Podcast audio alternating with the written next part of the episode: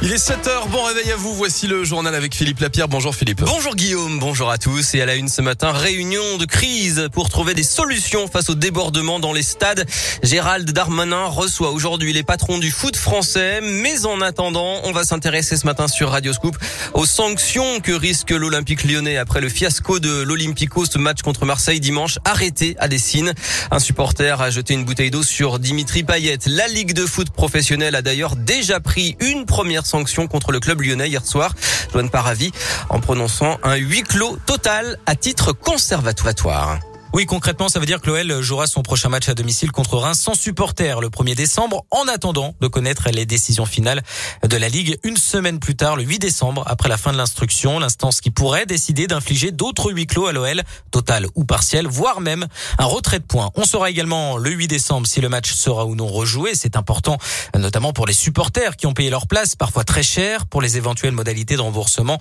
Jean-Michel Aulas a d'ailleurs indiqué que le club s'adaptera selon les décisions de la Ligue. Pas plus d'infos euh, pour le moment. Et puis concernant l'auteur des faits interpellé dimanche soir, elle doit être présentée aujourd'hui au parquet en vue d'un jugement en comparution immédiate. L'OL réclame une sanction pénale exemplaire et veut pouvoir être en mesure de le radier à vie, mais il demande pour ça l'aide de la Ligue et de la justice.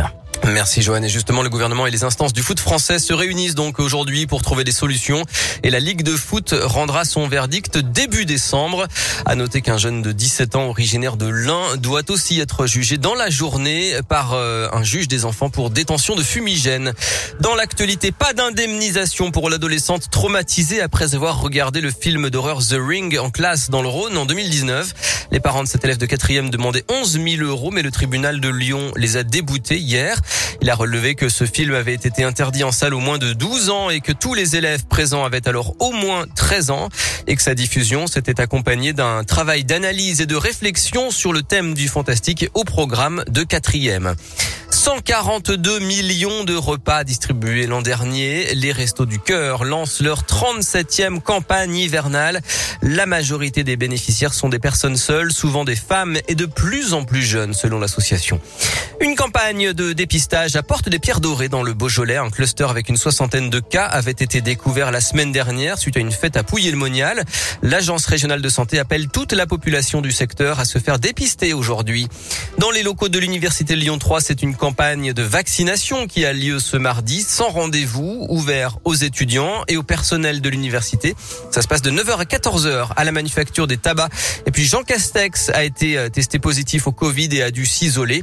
Le Premier ministre n'a que quelques légers symptômes. 188 moutons sauvés dans l'Ain. Ils ont été récupérés au début du mois par la SPA et une association de protection de la nature d'après le progrès.